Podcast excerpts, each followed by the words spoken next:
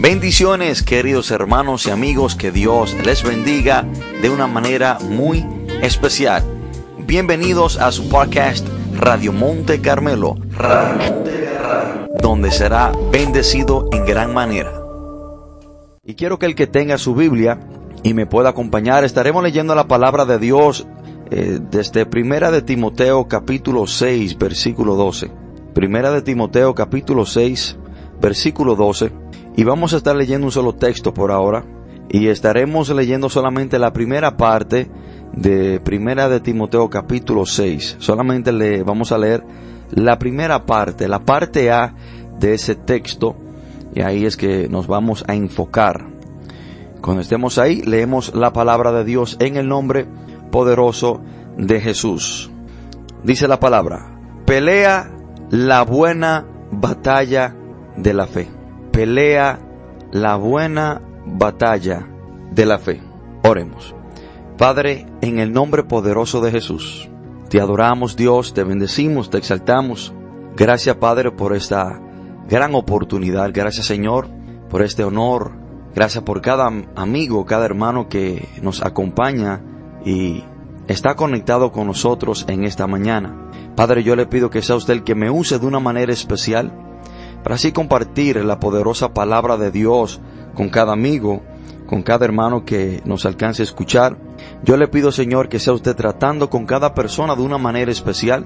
Yo le pido, Padre, que sea usted Dios de la gloria, abriendo el corazón, el entendimiento de cada persona, Dios eterno, y que me use a mí, Señor, para que usted le pueda enseñar estas grandes verdades que están plasmadas en su palabra. Padre, yo le pido, Señor, que usted quite cualquier desenfoque, cualquier distracción en este momento, para que así los hermanos y amigos puedan estar atentos, Señor, a tu palabra. Padre, te damos gracias, gloria y honra, y te pido, Señor, que sea usted glorificado en gran manera en esta hermosa mañana. Padre, todo esto te lo pedimos en el nombre poderoso de Jesús. Amén y amén. Hoy quiero compartir este mensaje bajo el título ¿Cómo peleas tú tus batallas. ¿Cómo peleas tú tus batallas? Aquí vemos, hermano, que el apóstol Pablo a su discípulo, a su hijo en la fe, Timoteo, le dice al inicio de este texto, pelea la buena batalla de la fe. Pelea la buena batalla de la fe. Y quiero primeramente decirle que una persona desde que acepta a Cristo como su Señor y Salvador, entra al campo de batalla contra Satanás y todos sus demonios. Cuando una persona se arrepiente, acepta a Jesucristo de todo corazón, tiene que entender que entra a tener una batalla constante con Satanás y todos sus demonios. Y debemos de entender que cuando una persona está en el mundo, no ha venido a los pies de Cristo, Él le pertenece al reino de las tinieblas. Lo que significa que está trabajando, si así podemos decirlo, para Satanás. Esa persona es guiada, esa persona es manipulada por Satanás y todos sus demonios. De ahí es que Jesús dice en Mateo 12:30, el que no es conmigo, contra mí es, y el que no recoge conmigo, desparrama. Jesús está diciendo que si usted no está con Él, si usted no lo ha recibido a Él como su Señor y Salvador, está en el otro equipo. Solamente hay dos equipos, dos reinos, el reino de la luz de nuestro Señor Jesucristo y el reino de la tiniebla guiado por el príncipe de la tiniebla que es Satanás. Jesús lo deja muy claro en este texto que el que no está con Cristo, obviamente está peleando contra Jesús y el equipo, el ejército que está contra Jesús es el de Satanás y sus demonios. Y quiero decirle que estaremos peleando esta batalla hasta el día de nuestra partida de esta tierra o hasta que Cristo venga. Esta batalla no es momentánea. Esta batalla no es solamente al principio de su caminar con el Señor esta batalla no es solamente algunas veces, es una batalla constante contra Satanás y todos sus demonios. Y esto es algo que usted y yo debemos de entender. Hermano, cuando una persona viene a los pies de Cristo, en el cristianismo no hay vacaciones. Es una lucha constante y desde el momento que usted baja la guardia, Satanás se aprovecha. De ahí es que la palabra de Dios dice en primera de Pedro 5:8, velad y estar sobrios, porque vuestro adversario el diablo anda como león rugiente. Entonces, la palabra nos manda a constantemente estar velando y a que estemos sobrios, porque el enemigo no descansa. Por lo tanto, en esta batalla que usted y yo hemos decidido pelear, en este campo de batalla, no podemos tomar vacaciones. No podemos coger día libre en la fe. No podemos, hermano, tomarnos descanso. Y nos preguntamos por qué, por qué no hay vacaciones en el cristianismo. Bueno, déjame decirte, porque el diablo no descansa. Y si tu enemigo no descansa, tú tampoco puedes descansar. Y muchas personas que yo he visto que han tomado vacaciones espirituales, hermano, han fracasado. El diablo se ha aprovechado. Muchas personas que han sido derrotadas por Satanás, que han caído, es porque en su mente pensaron que podían tomar unas vacaciones. Pensé que podía dejar de orar. Pensé que podía dejar de venir a la iglesia. Pensé que podía dejar de ser obediente a Dios. Pensé que dejé, que podía dejar de leer la palabra. Y un buen ejemplo de alguien que tomó vacaciones, si así podemos decirlo, es del rey David. Segunda de Samuel capítulo 11, dice la palabra que el pueblo de Israel, la tribu de Judá, iba a ir a, una batalla y el rey David, como rey de Judá, era el que tenía que estar al frente de la batalla dirigiendo a sus hombres, pero dice la palabra que él se quedó en casa. El rey David, en vez de estar en el campo de batalla, dice la palabra de Dios que él se quedó en su casa. En vez de estar en el campo de batalla, él tomó vacaciones. Y durante esas vacaciones, es que la palabra dice que él se levantó de tarde y se estaba paseando por el terrado del palacio, miró por la ventana y vio a una hermosa mujer desnuda bañándose llamada Betsabé. La derrota del rey David provino por tomar vacaciones. Entonces, hermano, en estos caminos, en esta batalla que estamos peleando contra Satanás, no podemos tomar vacaciones, porque Satanás no descansa.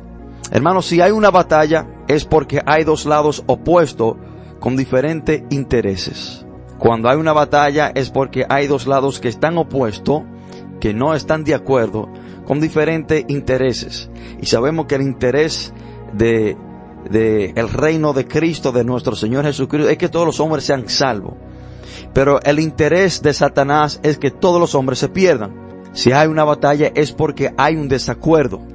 Y algo muy importante sobre una batalla es que el que está peleando en ella tiene que tener muy claro quién es su oponente o quién es su enemigo.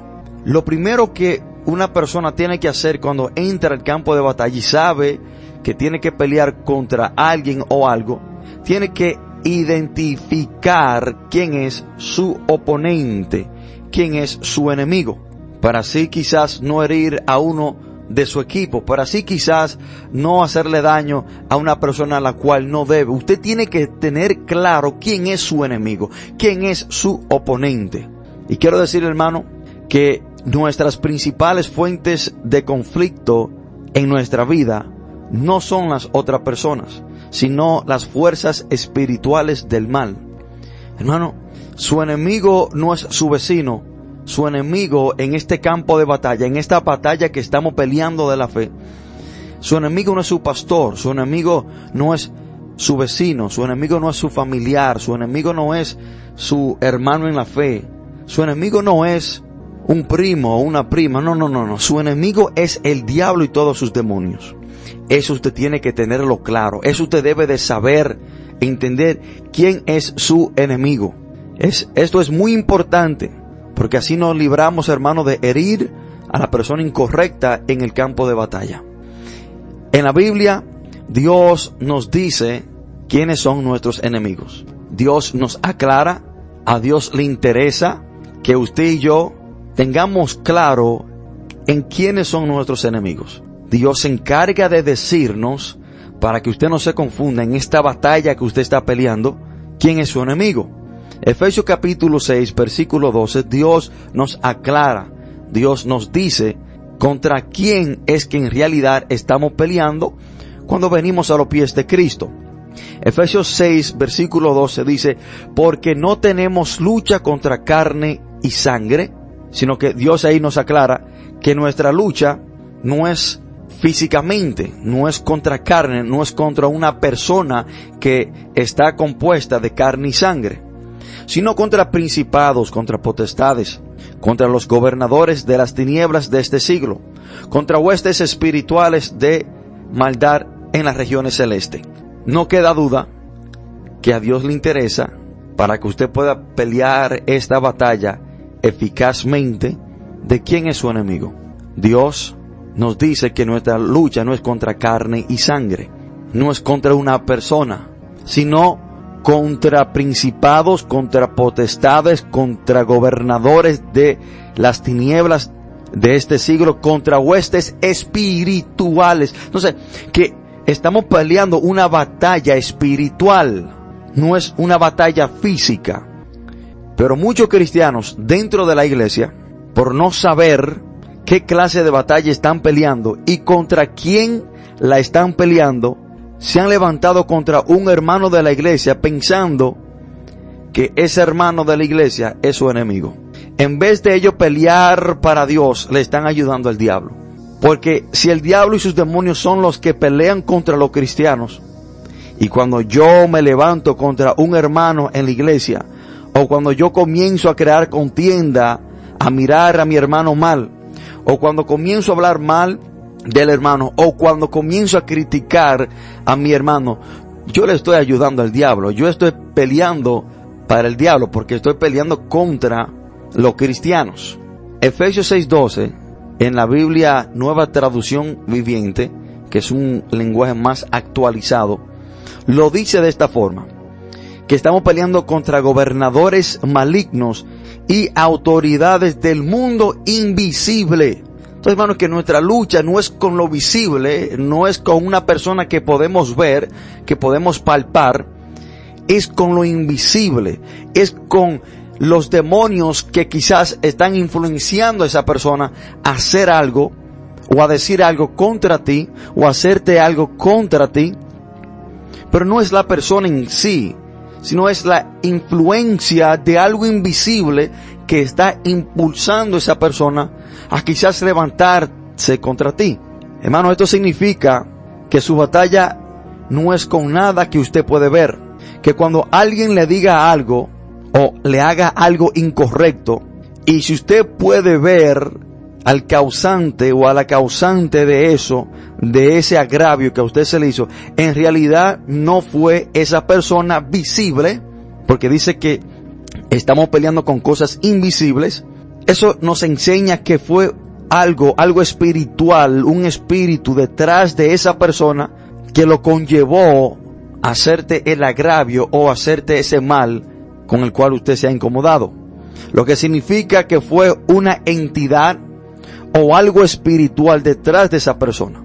No que cuando una persona se levanta contra mí, levanta una calumnia contra mí, levanta un chisme contra mí o quiere hacerme daño, yo no puedo ver a la persona en sí, porque mi lucha no es contra esa persona, es contra demonios, es contra principados de las regiones celestes. Son cosas que yo no puedo ver. Es Satanás detrás de esa persona. ¿Y sabía usted que hay personas que le impretan la boca al diablo? Hay personas que se dejan usar más por el diablo que por el mismo Dios Todopoderoso. Hay personas dentro de la iglesia que se dejan usar más por el diablo que por Dios. Siempre están levantando contienda, siempre están levantando un problema, siempre están levantando una calumnia, siempre están levantando un rumor, siempre están chismeando, siempre están, hermano, tratando de dividir, de crear conflicto. Esa persona son usadas más por el diablo que por Dios. Hermanos, ahora, para nosotros pelear nuestra batalla contra cosas espirituales, debemos de pelear la batalla en el ámbito espiritual. si nuestros enemigos se mueve en un ambiente espiritual, en un terreno espiritual, nosotros también debemos y tenemos que pelear la batalla en el ámbito espiritual. O sea, no físico. No es que si una persona me dice algo, yo le voy a decir algo también. Que si una persona me da un golpe, yo le voy a dar un golpe también. Porque ahí yo estaría peleando contra carne y sangre. Entonces yo tengo que entender cómo yo debo pelear mis batallas. Y si mis oponentes se mueven en un ambiente, en un terreno espiritual, yo tengo que pelear contra ello en ese mismo terreno, en un terreno espiritual.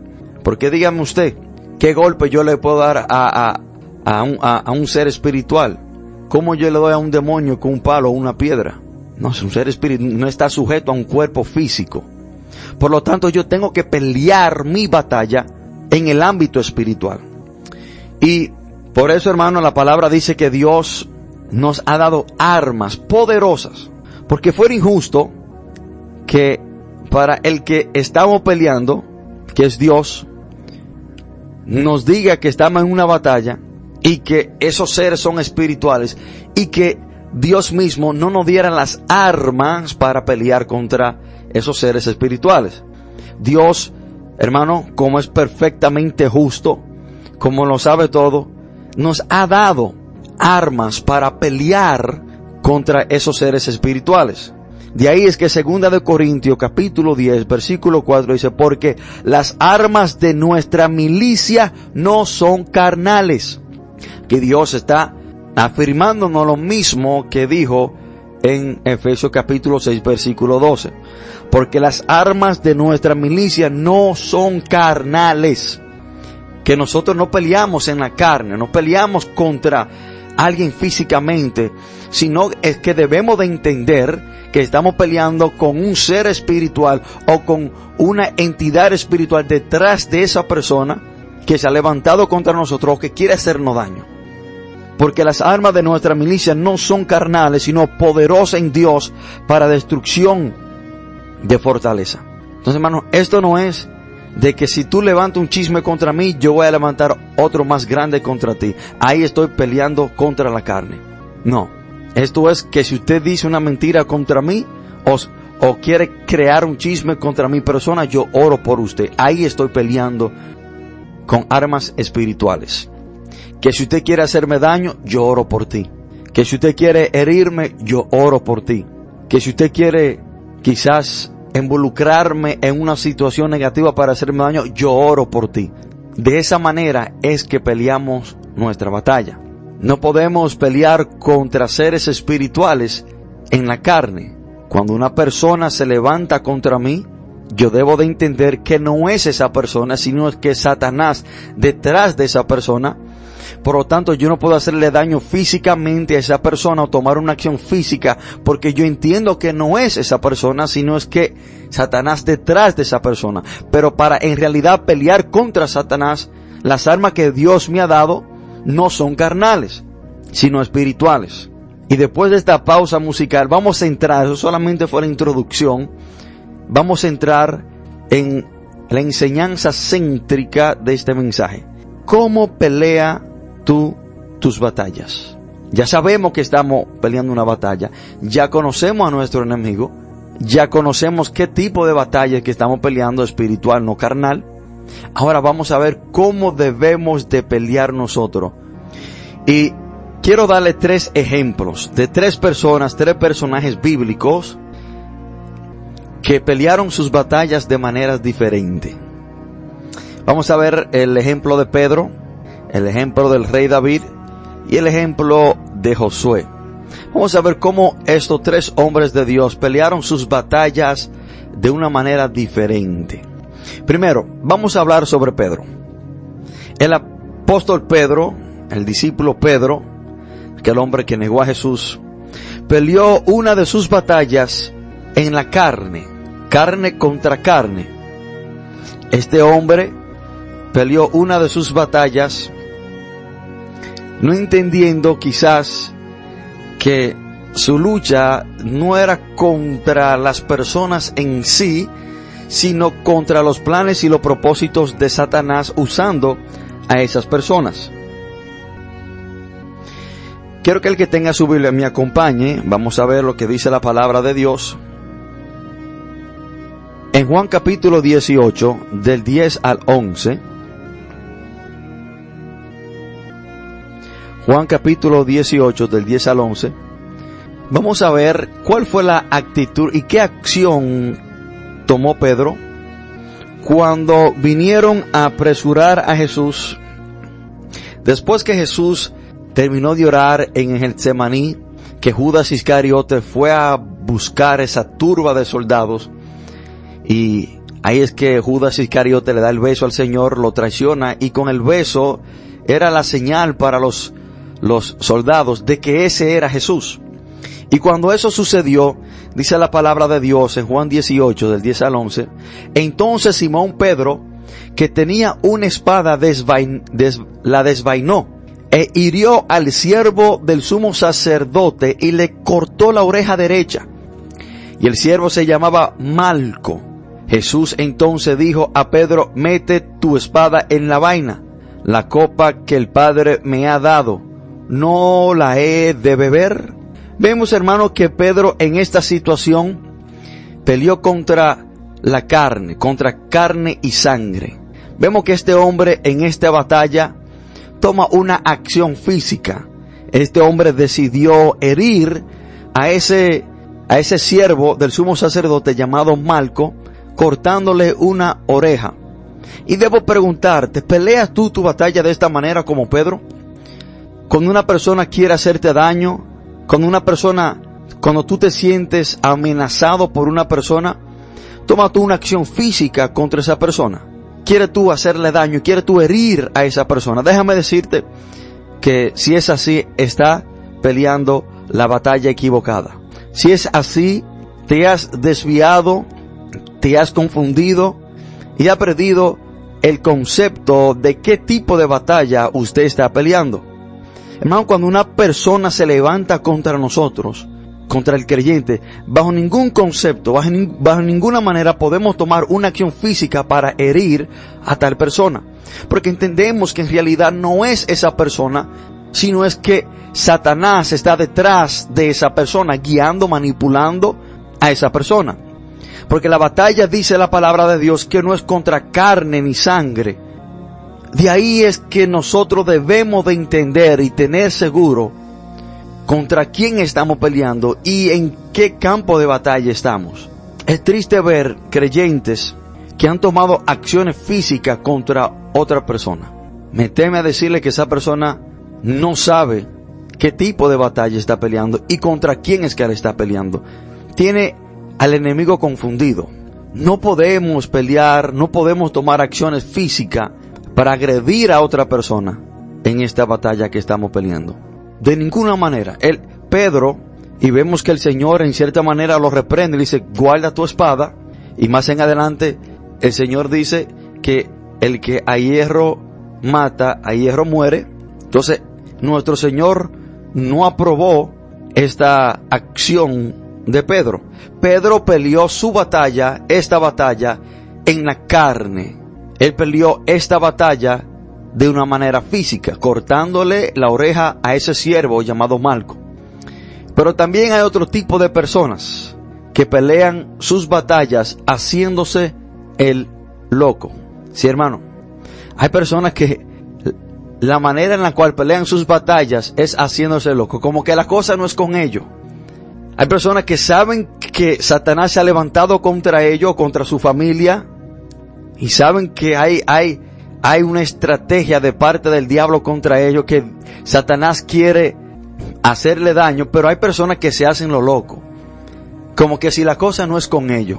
Hay personas que ni oran por la situación.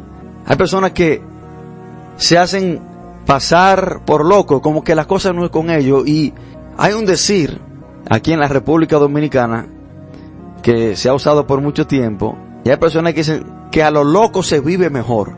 Porque el loco no le da mente a nada. El loco no se preocupa por nada. Y hay cristianos que quieren vivir de esa manera. A lo loco se vive mejor. no le dan mente a nada, no se preocupan por nada, no tienen que orar por nada, la cosa como que si fuera, como que si no fuera con ellos. Cuando Satanás se quiere infiltrar en sus familias, cuando Satanás quiere devorar a un familiar, cuando Satanás quiere devorar un matrimonio dentro de su familia, al cristiano le corresponde orar por eso. Usted como creyente sabe qué tipo de batalla y contra quién es que usted está peleando y a usted le corresponde orar por eso. Pero hay personas que se hacen uno loco, como que si la cosa no es con ellos. El rey David también tomó esta actitud en un problema. Dice la palabra de Dios, hermanos, en Primera de Samuel, capítulo 21. Y levantándose David aquel día huyó de la presencia de Saúl y se fue a Aquis, rey de Gat. Y los siervos de Aquis le dijeron, ¿no es este David el rey de la tierra? ¿No es este de quien cantaban en las danzas diciendo hirió Saúl a sus miles y David a sus diez miles? Y David puso en su corazón estas palabras y tuvo gran temor de Aquis, rey de Gat, y cambió su manera de comportarse delante de ellos, y se fingió loco entre ellos, y escribía en las portadas de las puertas, y dejaba correr la saliva por su barba, y dijo Aquis a sus siervos, He aquí veis que este hombre es demente. ¿Por qué me lo habéis traído a mí? ¿Acaso me faltan locos para que hayáis traído a este que hiciese de loco delante de mí? ¿Había de entrar este en mi casa? En un momento determinado, cuando el rey David se llena de temor, en medio de un problema, este hombre se hizo el loco. Hay cristianos que se hacen lo loco. En medio de un problema, lleno de temor, en medio de una situación difícil, en vez de orar, se hacen lo loco. En vez de tomar actitud como cristiano y pelear la batalla con las armas que Dios le ha dado, y entre las armas que Dios nos ha dado para pelear está la oración, está el ayuno, está la palabra de Dios, está la alabanza, pero quiero que nos enfoquemos en la oración.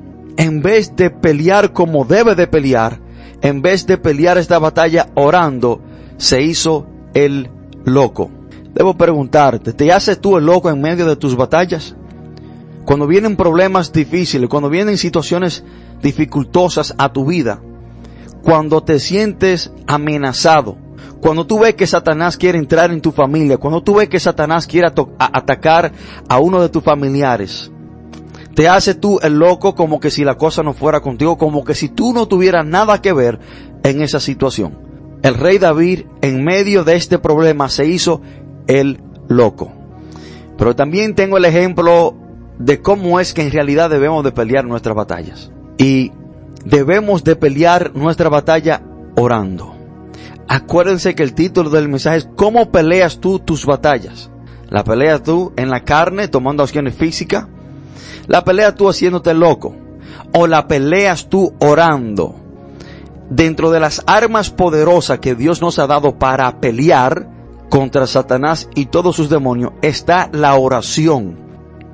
La oración. Y el creyente debe de pelear sus batallas orando.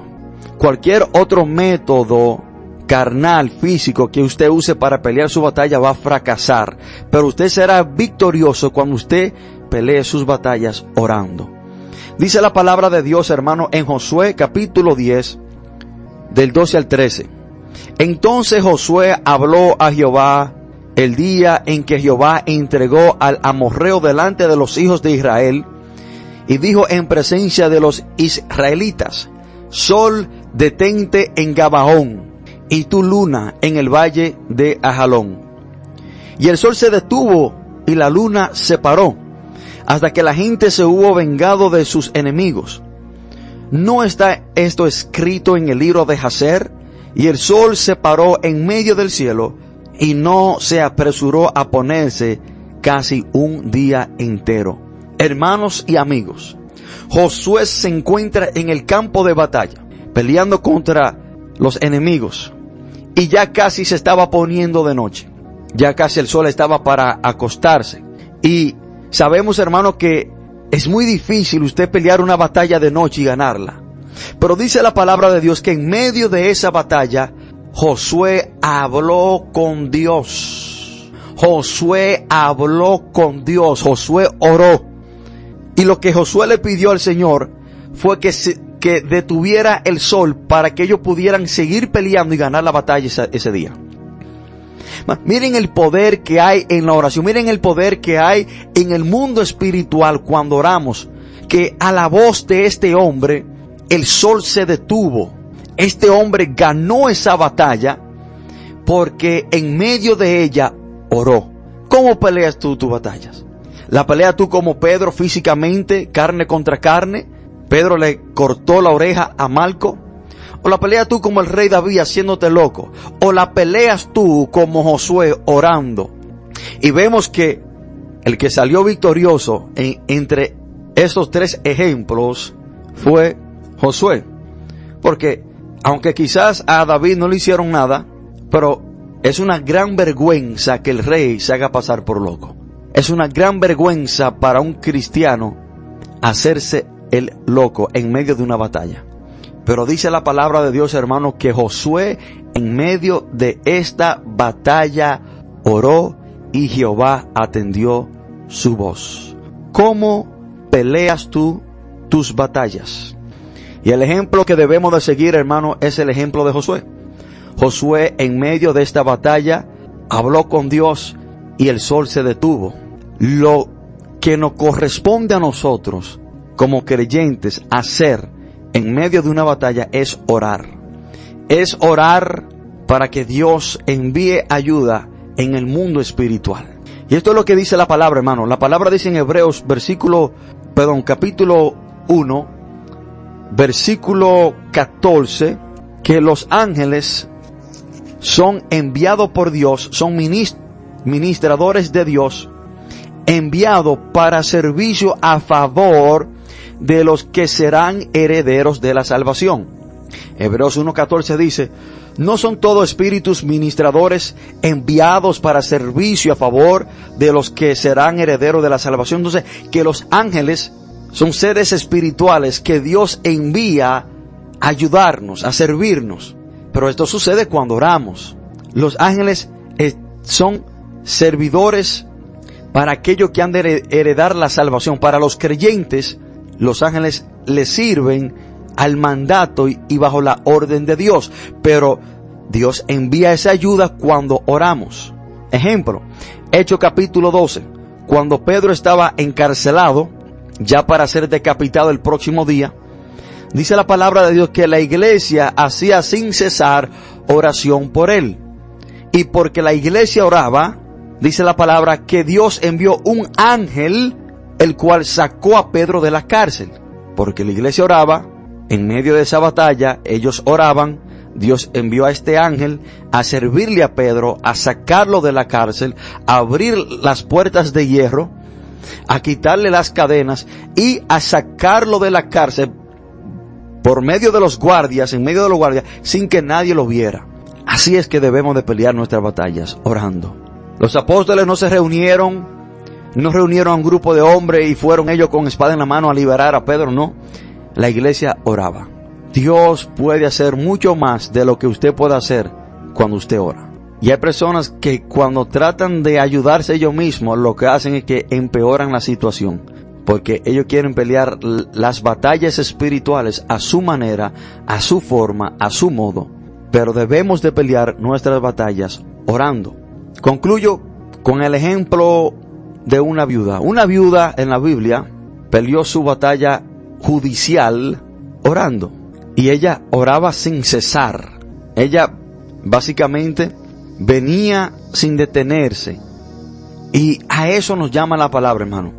Primera de Tesalonicense, capítulo 5, versículo 17, dice, orad sin cesar. Orad sin cesar. No te detengas. Sigue orando. ¿Por qué la palabra nos llama a orar sin cesar? porque estamos en una batalla constante. Eso no es que yo voy a orar hoy mucho y mañana no voy a orar, no, porque mañana tú también tienes una batalla. Y para nosotros poder salir victorioso en este campo de batalla, debemos de orar sin cesar. ¿Cómo peleas tú tus batallas? ¿La peleas tú como Pedro en la carne, cortándole la oreja y tomando una acción física contra la persona que se ha levantado contra ti? ¿O peleas tú como el rey David haciéndote el loco? ¿O peleas tú tus batallas orando como Josué?